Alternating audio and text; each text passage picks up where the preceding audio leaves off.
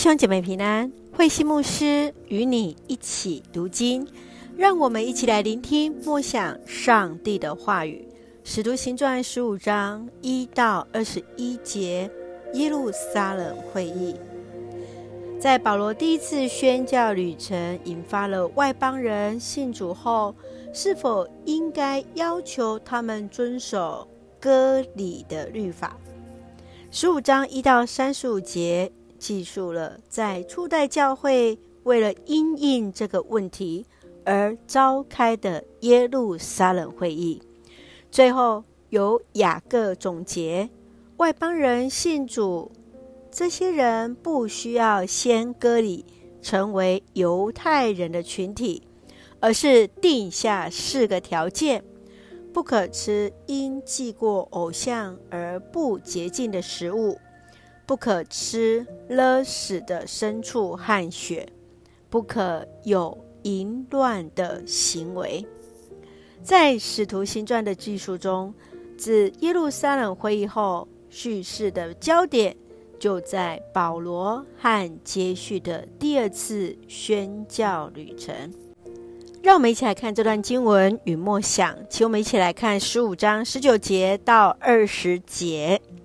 我们不应该为难那些归向上帝的外邦人，我们应该写信吩咐他们不可吃因祭过偶像而不洁净的食物，不可有淫乱的行为，不可吃勒死的牲畜和血。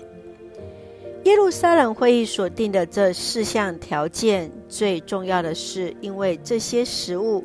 大部分都是在庙宇献祭的时候吃，食物本身没有不洁净，而是这样吃的仪式是献祭给偶像的行为。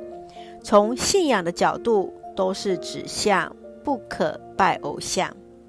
亲爱的弟兄姐妹，你从耶路撒冷会议中，彼得、巴拿巴、保罗与雅各的发言中，有什么样的提醒和学习？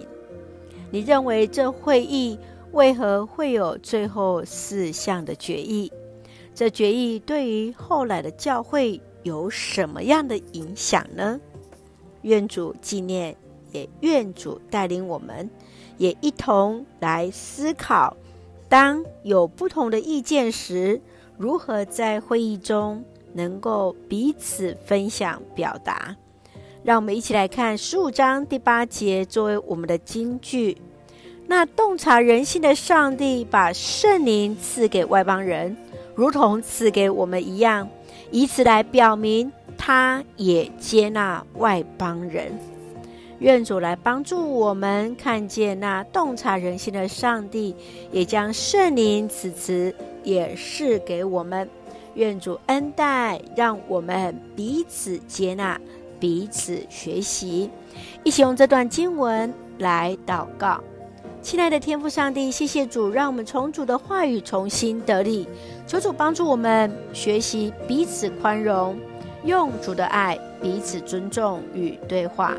深知主的诫命是带领我们与上帝更亲近，不让我们落在偶像的崇拜之中。感谢主赐福所爱的家人身心灵健壮，使用我们做上帝恩典的出口，恩待我们的国家台湾有主的掌权。感谢祷告是奉靠主耶稣的圣名求，阿门。